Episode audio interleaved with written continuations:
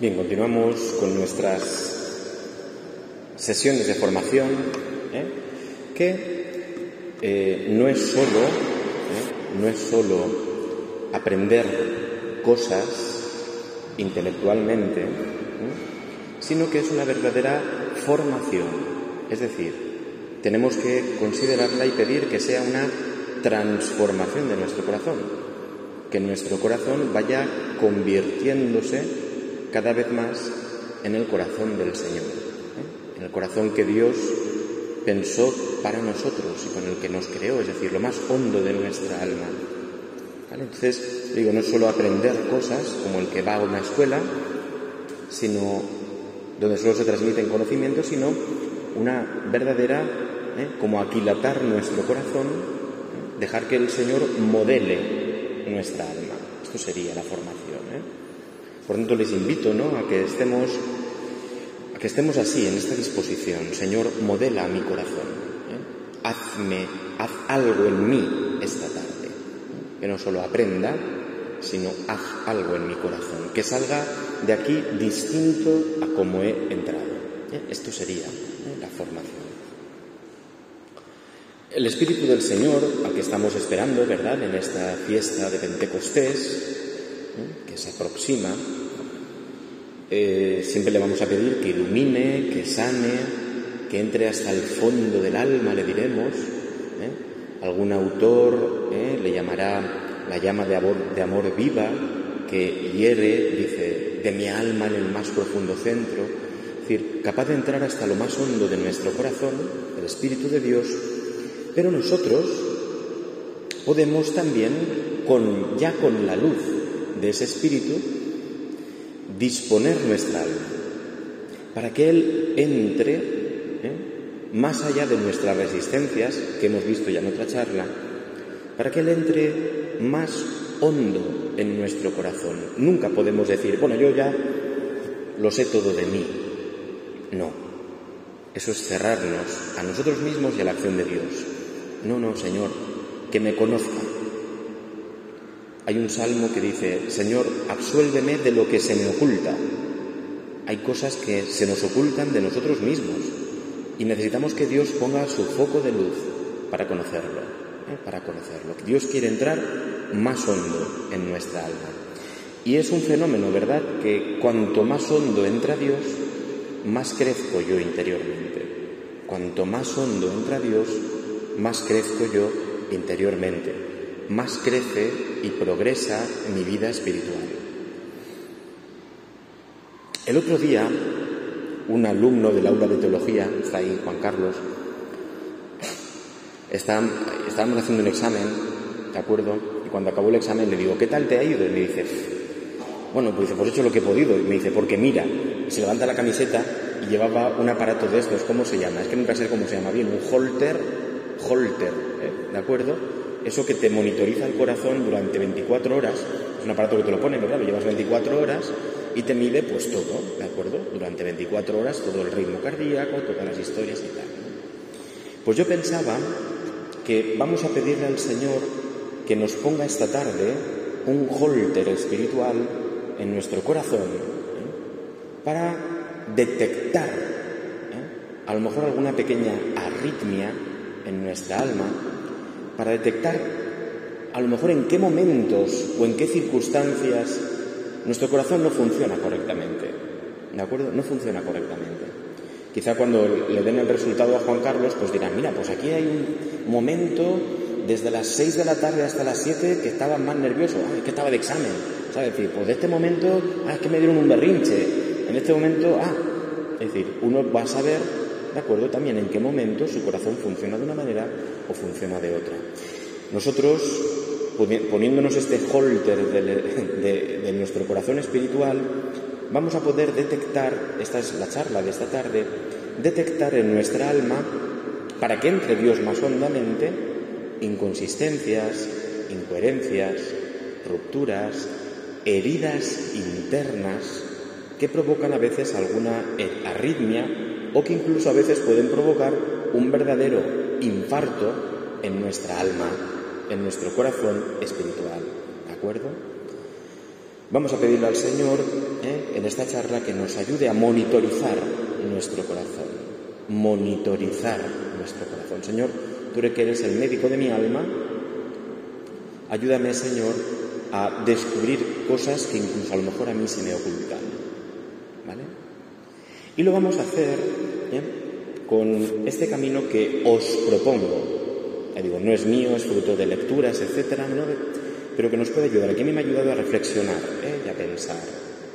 En el fondo, es una forma también de hacer un examen de conciencia.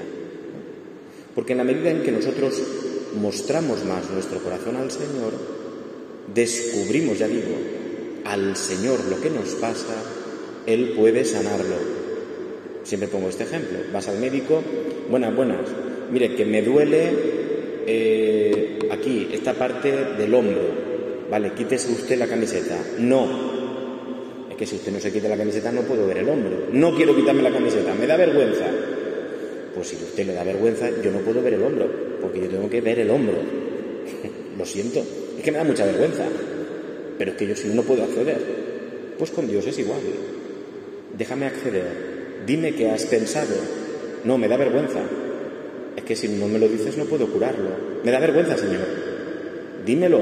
No, entonces, el médico no puede acceder, ¿no? Cuanto más, si no es el hombro, ¿verdad?, en cuestiones más vergonzosas de nuestra vida.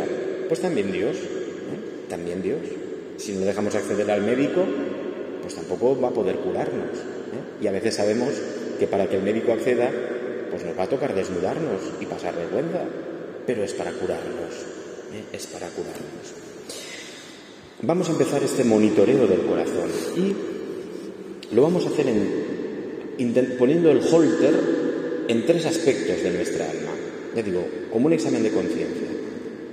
Normalmente, nosotros cuando hacemos nuestro examen de conciencia para pedirle perdón a Dios, es decir, para mostrar a Dios nuestro corazón, mostramos habitualmente, y hay que hacerlo, nuestros comportamientos pecaminosos, nuestros comportamientos acciones. He hecho esto. He sido perezoso. He tenido este pensamiento de envidia. He tenido ira en este momento. Hablo de comportamientos. El otro día me enfadé, le insulté a esta persona, pensé mal, mm, algo que podía haber hecho lo dejé de hacer. Es decir, comportamientos dije esta mentira, ¿de acuerdo? Dije esta mentira. Bueno, normalmente ya digo, hablamos de comportamientos. Efectivamente, hay que hacerlo. Es una forma de al Señor mostrarle nuestro corazón. Pero no es el único. Comparémoslo con el médico. Oiga usted, mm, ¿qué le pasa? Pues mire que tengo un dolor en la barriga a ver, míreme, enséñame la barriga, enséñame la barriga. Pues aquí, ¿usted qué hace? ¿Usted qué come? Pues yo como, pues todos los días, ¿de acuerdo? Eh, pan con aceite y vinagre. Hombre, pues si usted come todos los días pan con aceite y vinagre cinco veces al día, pues le dolerá el estómago porque el vinagre le está afectando, ¿de acuerdo? O porque no puede comer tantos hidratos, lo que sea, ¿no? Es decir, comportamientos ¿Usted qué comportamiento tiene? Pues he hecho esto bien, he hecho esto mal. El médico dice, pues esto está bien, esto está mal. Esto es más sano o esto es menos sano, más problemático para usted. Perfecto. Pero hay un paso más. Un niño también habla de comportamientos. Los niños en la confesión lo, hablan de los comportamientos perfectamente. Los tienen claros. Me he peleado, no he obedecido, he hecho esto, lo otro comportamientos. Pero hay un paso más, más hondo, y aquí es donde vamos. El holter va a medir más en profundidad tu corazón, no se va a quedar solo en lo externo, en el latido, no. Vamos a afinar el oído para escuchar más dentro del corazón. Y entonces es cuando tenemos también como cristianos que presentarle al Señor atención, nuestras actitudes. Actitudes. Y esto es otro nivel. Me explico. Los comportamientos he dicho, he hecho esto, no he hecho esto. Pero las actitudes ¿eh? son, podríamos decirlo así, las respuestas que surgen en nosotros frente a alguna acción externa o interna. Me explico. Respuestas que surgen en nosotros, respuestas espontáneas. Si a ti alguien te pide un favor, el comportamiento sería ¿lo hago o no lo hago? Pero la actitud. A ti cuando alguien te pide un favor, internamente ¿Cómo respondes? ¿Qué surge de tu corazón cuando alguien te dice me haces un favor? Puede pasar, por ejemplo, que alguien internamente, alguien me pide un favor e internamente a mí me salga mm", una rabia. Mm, puede pasar, porque a lo mejor, eso ya es signo de que algo pasa en tu corazón, más allá de que lo hagas o no lo hagas, el favor porque significa que a lo mejor en tu alma la respuesta que hay a la petición de un favor es una respuesta que manifiesta que hay un egoísmo. Mm, otra vez me están pidiendo cosas. Lo hago. Ah, lo he hecho. Yo no he cometido ningún pecado, lo he hecho. Sí, pero ¿cuál es tu actitud? Porque hacerlo lo puedes hacer. Pero ¿cuál es la respuesta de tu corazón cuando te lo han pedido? No sé si me explico. ¿Que ¿Cómo respondes? Porque ese es otro nivel de tu corazón que hay que conocer. Es más hondo y nos puede dar más vergüenza. Claro, en el nivel 1 has hecho los favores, todo lo que me piden. No tengo pecados. Cuidado. ¿Y en tu corazón? ¿Cómo ha sido tu acción? Cuidado, porque a lo mejor lo haces a regañadientes. El niño que le dices, pon la mesa y la pone, pero lo hace quejándose. No solo los niños, ¿eh? Nosotros también hacemos cosas con una actitud a regañadientes. ¿Cómo respondes para detectar nuestras actitudes? ¿Cómo respondemos, por ejemplo, ante una situación imprevista. Tú te has programado el día, esta tarde voy a hacer esto. Y de momento aparece algo o alguien que rompe tu plan. ¿Qué respuesta brota de tu corazón? Holter, ¿eh? Holter está ahí pegado al corazón. ¿Qué respuesta brota de tu corazón? Rabia, impotencia, veces puede ser, ya viene este a fastidiarme la vida, ya te han roto tus planes y cómo respondes cuando te rompen los planes. Externamente, en el nivel externo, tú puedes decir, no, yo confío en el Señor siempre. ¿Sí? ¿Y qué brota de tu corazón cuando alguien te rompe los planes? Me enfado. ¿Confías en Dios entonces tanto? A lo mejor no confías tanto. A lo mejor lo que tú dices que confías porque no, no, yo hago bien a todo el mundo. Sí, y cuando alguien rompe tus planes, me enfado a que ahí Dios no te está pidiendo que confíes en Él y que tus planes a lo mejor no son los suyos, ¿qué brota en tu corazón cuando alguien rompe tus planes? Esto es así, ¿eh? ¿Qué brota en tu corazón cuando tú ahora llegas a tu casa y las cosas no están como tú quieres que estén? ¿Qué brota en tu corazón?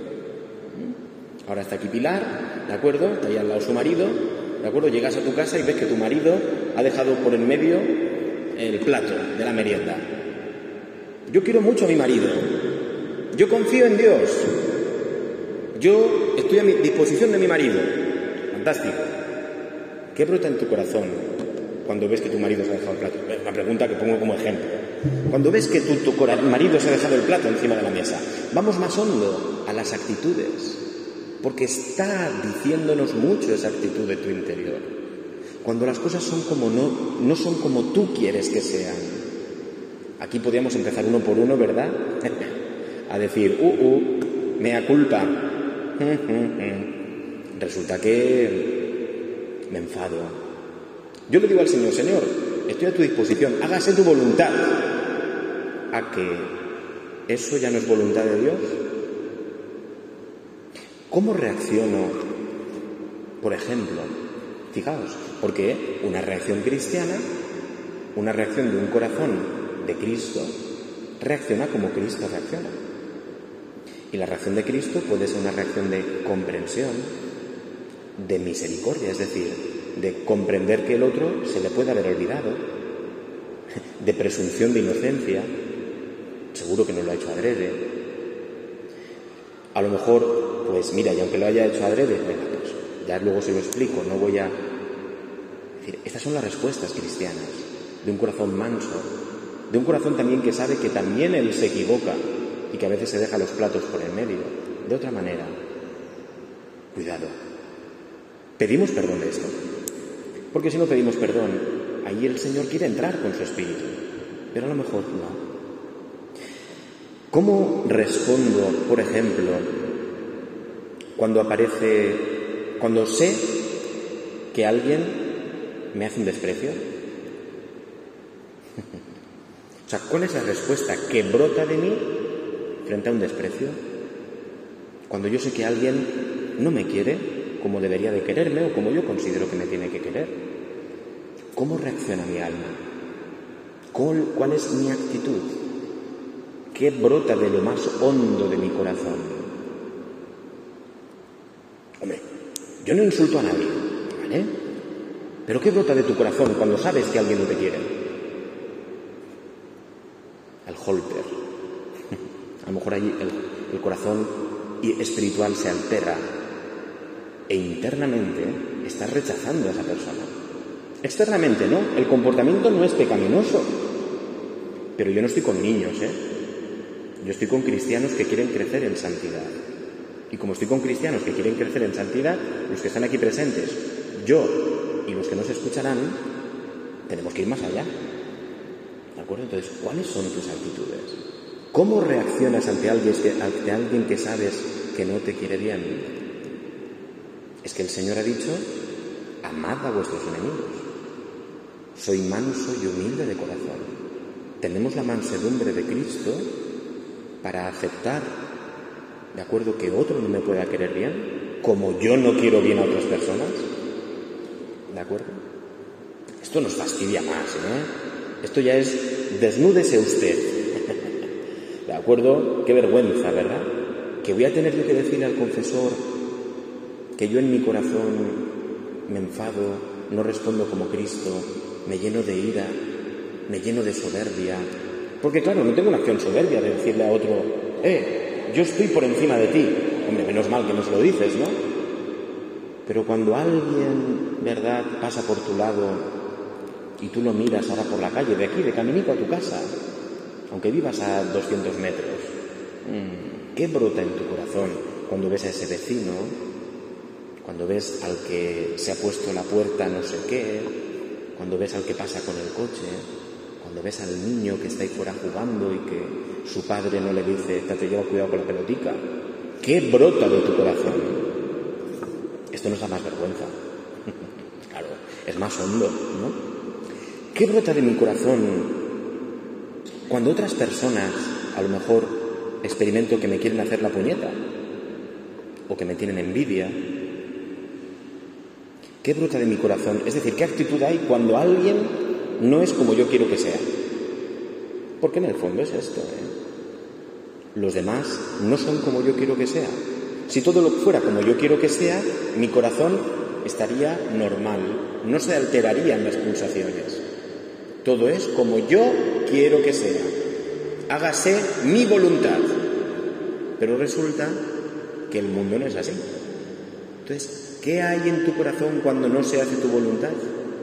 Me gustaría que esta persona, que es un criticón y que no para de criticar a mí también, me gustaría que no lo hiciera, ¿vale? Posiblemente no vaya a dejar de hacerlo, o no esté en tu mano que deje de hacerlo. ¿Vale? ¿Tú cómo reaccionas? Porque él, bueno, que se convierta, pero tú a lo mejor te llenas de odio. Hombre, yo no critico a nadie, sí, Pero ¿cómo reaccionas cuando te dicen, ese ha hablado de ti? ¿Qué brota de tu interior? ¿Qué te sale de tu corazón? ¿Qué brota de ese hondo pozo que es tu alma? Un volcán a veces, interno, pero brota. Es decir, ¿cuáles son mis actitudes? Por ejemplo, puedo tener una actitud de queja. Yo puedo hacer las cosas bien. Pues mira, tengo que en mi casa pues hacer esto, esto y esto.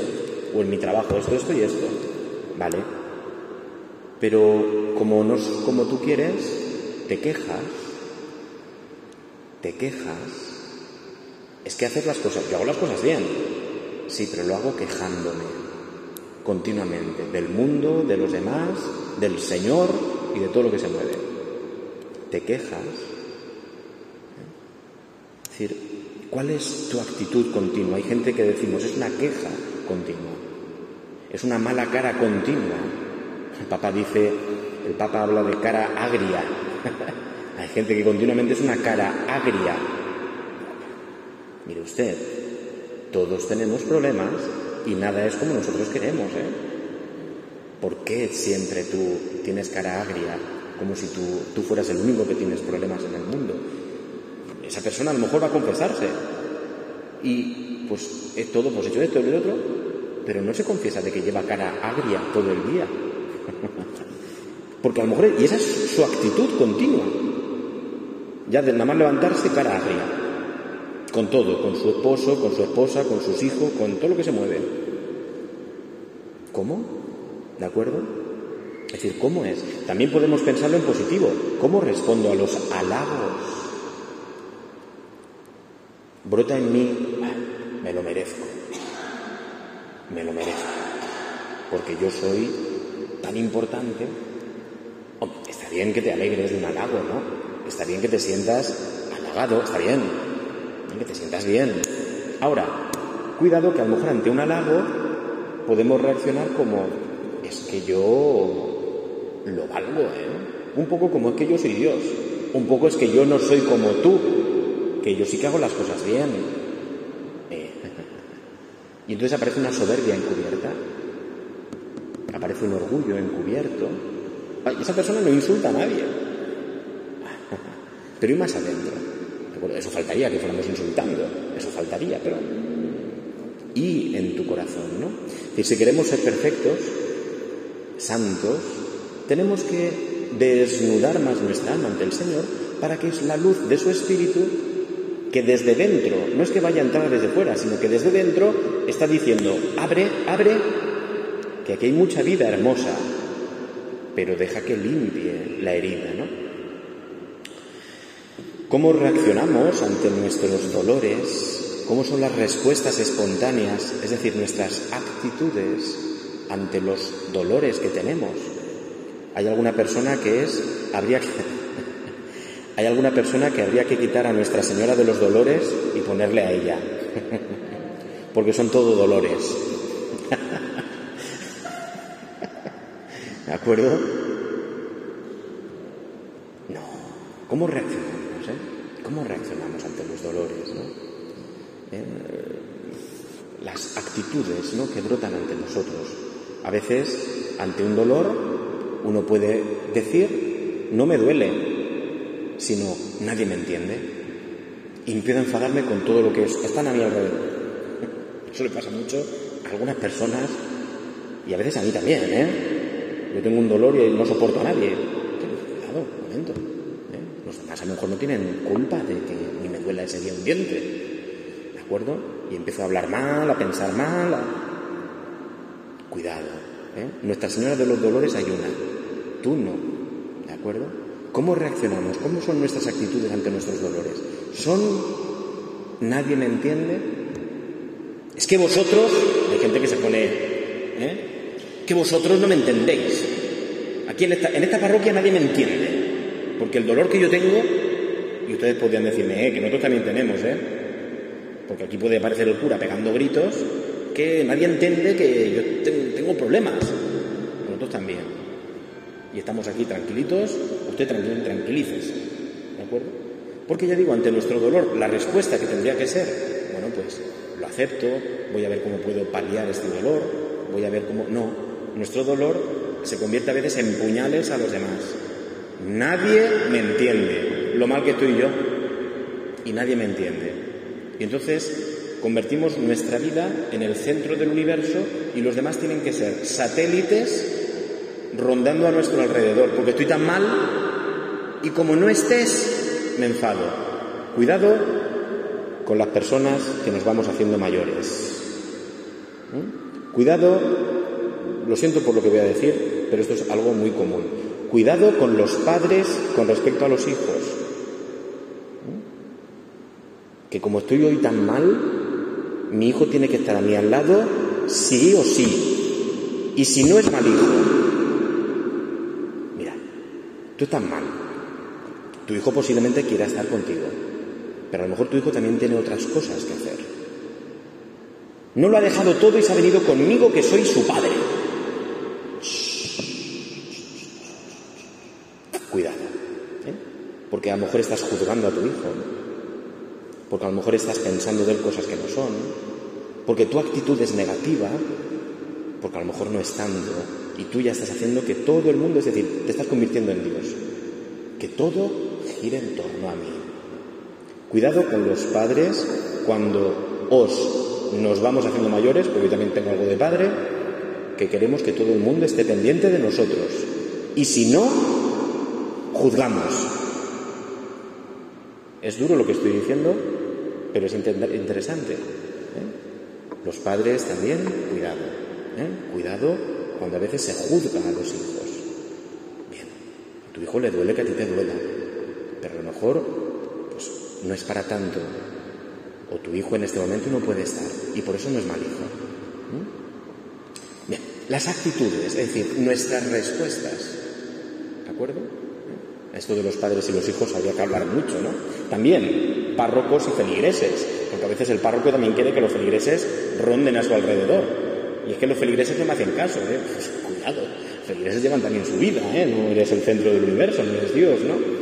Hay curas que a veces es quita el sagrario y ponte tú. ¿De acuerdo? No, no, no. Cuidado, ¿eh? Cuidado. Actitudes del corazón. Pero hay un paso más también para adentrarnos más en el corazón. Y vamos terminando. ¿eh? Ya digo, el holter detecta también otros aspectos más interiores de tu interior, de tu corazón, de lo más profundo. Hemos dicho primero comportamientos. He hecho esto o no he hecho lo otro. ¿Vale? actitudes, cómo respondo habitualmente ante ciertas cosas. ¿Vale? Lo que, lo que hemos dicho, ¿no? Sobre todo cuando la realidad no se ajusta a lo que yo quiero que sea. ¿De acuerdo? Punto 3. Más hondo todavía. Bueno, o en otro nivel.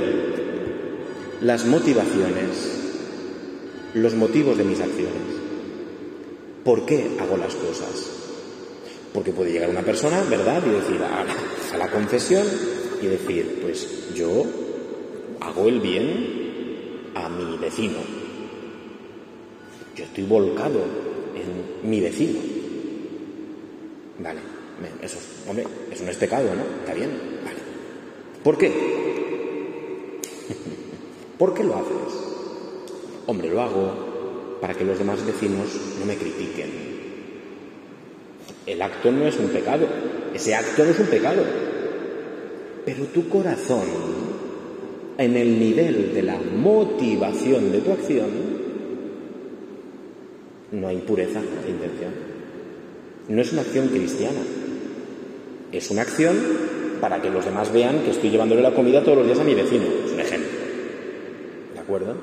Pero no es por un amor de verdad. En el fondo, estoy pidiendo que los demás reconozcan lo que hago. Es decir, estoy usando, si esta es la motivación, estoy usando a mi vecino en provecho propio. Si mi motivación es que los demás vean lo que hago y lo aprueben, estoy utilizando a mi vecino en mi placer personal. Que los demás digan, ah, qué bien. ¿Mm? La acción es buena, pero el motivo no. El motivo es egoísta, utilitarista. Ahí quiere entrar Dios con su espíritu para iluminar y para sanar No todas nuestras acciones son siempre con una pura motivación, una motivación cristiana. Vamos a ver, nuestro corazón está herido por el pecado, ¿eh? por el pecado original, luego nuestro corazón, cuidado que, que tiene arritmias muchas veces, o sea, que no tenemos que asustarnos, ni salir de aquí diciendo, Dios mío, esto es tremendo. Los apóstoles, Señor, ¿quién podrá salvarse? Y él dice, para vosotros es imposible, porque tela el corazón humano. Pero para Dios sí. Y por eso Dios quiere darnos un corazón nuevo. O sea, para nosotros todo esto que estamos haciendo nos pasa a todos, ¿eh? Nos equivoquemos, ¿de acuerdo? Pero Dios puede sanarlo. Nuestras motivaciones, seguimos con las motivaciones. Hombre, es que yo vengo y estoy haciendo esta charla. Venga, ahora voy a atacarme a mí mismo. Estoy haciendo esta charla. Qué bueno es hacer la charla. Fantástico. Es bueno, forma a la gente, Dios hace lo que tenga que hacer. Fantástico. ¿Por qué hago esta charla? ¿Por un deseo santo de amor a ustedes, de transmitirles al Señor, de que ustedes crezcan interiormente, de que ustedes tal, tal, tal, tal, tal? O lo hago, o estoy utilizándoles a ustedes, o estoy utilizándoles para que ahora mismo, pues esta charla que se está siendo grabada llegue al Papa Francisco y el Papa Francisco diga, ay, qué bueno es Juan Miguel, voy a llamarle para ponerle aquí en el Vaticano. Tontería, pero para que nos imaginemos, ¿no? Ah, que estoy haciendo la charla no para ustedes, sino en el fondo para mí y por motivos egoístas. Evidentemente yo voy a confesarme y no voy a decir que la charla no es pecado. Ah, pero ¿y las motivaciones? Entonces las motivaciones hacen que la charla, ¿qué valor tiene? Si yo lo que estoy haciendo a ustedes es utilizarles. En vez de hablarles a ustedes, es como si estuviera hablándole a un espejo de mí mismo y me estoy contemplando a mí mismo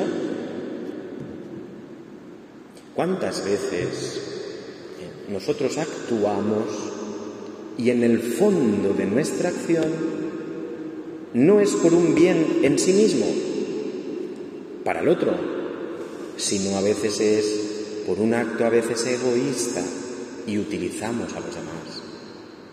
Como yo me tengo que sentir bien, entonces utilizo, ya digo, al feligrés, al hijo, al vecino, y estoy haciendo favores. Y estoy haciendo todo por los demás. Pero realmente es por los demás o por ti. Cuidado, ¿eh? Esto lo podemos ver, igual que las actitudes, en lo que os he dicho antes, ¿no? Cuando tantas veces decimos, es que nadie me entiende.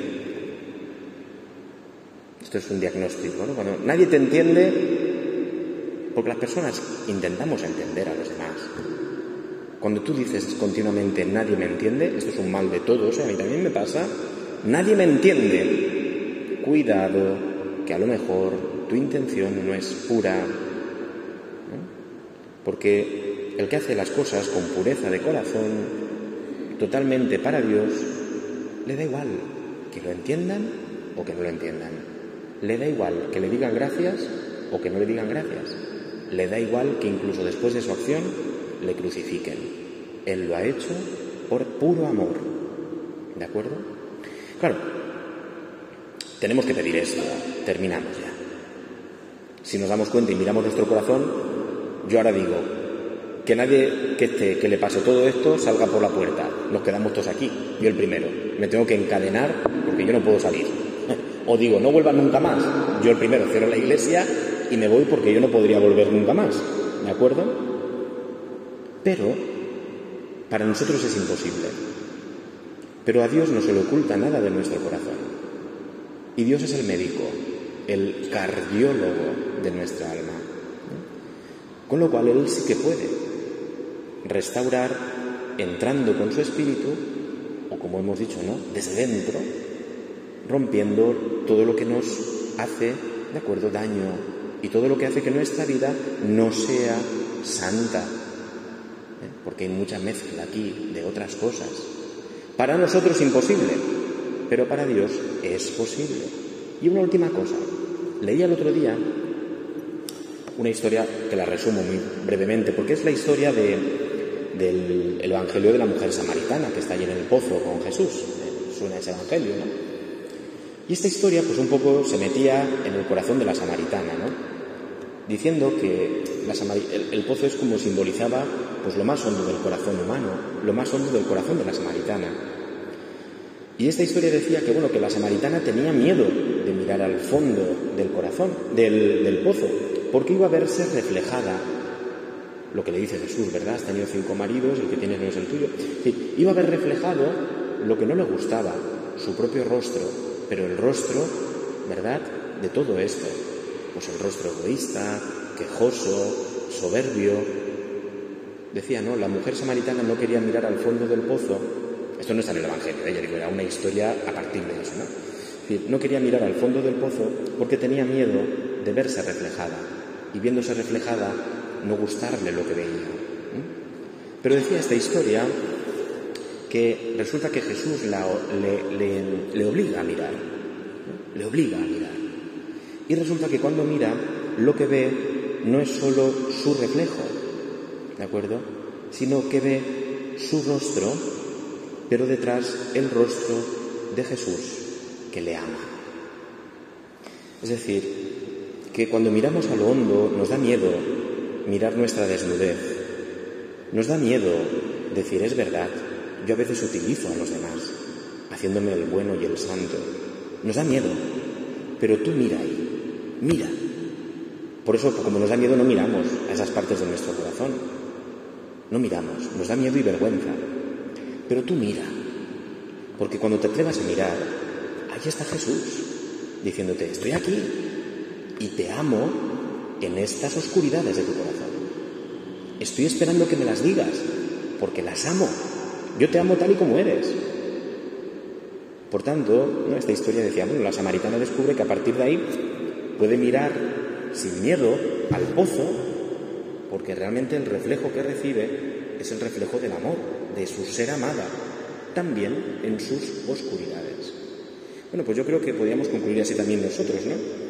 Es decir, pidiéndole al Señor, ahora antes de Pentecostés, o precisamente para Pentecostés, y todas las fiestas que vienen a continuación, Pentecostés, la Santísima Trinidad, Sagrado Corazón de Jesús, el Corpus Christi, es decir, pedirle al Señor que nos dé un corazón nuevo, que nos dé la valentía santa de mirar al fondo de nuestro pozo para ver reflejado el rostro de Jesús, ¿eh? que está a nuestro lado abrazándonos, echándonos la mano por encima y diciéndonos, este es el que yo quiero y yo estoy aquí para ayudarte. Y de esa manera, pues nuestra vida vaya creciendo interiormente en santidad, ¿de acuerdo? En santidad. Y así, pues pasemos de ser solo niños en la fe a empezar a ser todos, el primero, más adultos en la fe, ¿de acuerdo? Más adultos en la fe. De forma manera que ya nos pase, como recuerdo una persona de la aparecida, que iba tantas veces ya al médico, iba tantas veces, tenía más problemas, ¿no? Además de pues, estas cuestiones, ¿no? Del útero y cosas de estas, que ya al final era ya, ya entro y ya me desnudo directamente. ¿Por qué? Porque sabía que pues realmente me iban a hacer de todo, pero era para curarme. Entonces ya decíamos, yo ya entro allí, ya he perdido toda la vergüenza, ya he perdido todo, porque realmente me pongo en manos del médico. Porque también nosotros seamos así, que ya ante Jesús nos desnudemos totalmente, porque es el que nos va a curar, el que nos va a salvar y el que no nos va a hacer daño. Y por tanto le mostremos nuestra vida sin temor, con todas las palabras, ¿de acuerdo? Con todas las palabras, para que el Señor pueda curarnos hasta el final. ¿De acuerdo? Y así el Señor, pues nada, nos vamos hoy de aquí, ¿verdad? Con el holter espiritual, ¿de acuerdo? Para que el Señor siga monitorizando nuestra alma y haciéndonos ver dónde y en qué aspectos de nuestro corazón, pues a lo mejor hay alguna pequeña o gran enfermedad que Él quiere curar. ¿Vale? ¿Eh? Y entonces sí que nos podemos ir y volver y entrar muchas veces y salir a la presencia del Señor, porque el Señor está con la mano por encima diciéndote, te quiero en este pozo hondo de tu vida, al cual tú muchas veces no te atreves a mirar. Vamos a pedirle a la Santísima Virgen que nos ayude a mirar ¿eh? al fondo de nuestro corazón para descubrir allí a su Hijo que nos ama. Dios te salve María, llena eres de gracia, el Señor es contigo, bendita tú eres entre todas las mujeres, y bendito es el fruto de tu vientre Jesús. Santa María, Madre de Dios, ruega por nosotros pecadores, ahora y en la hora de nuestra muerte.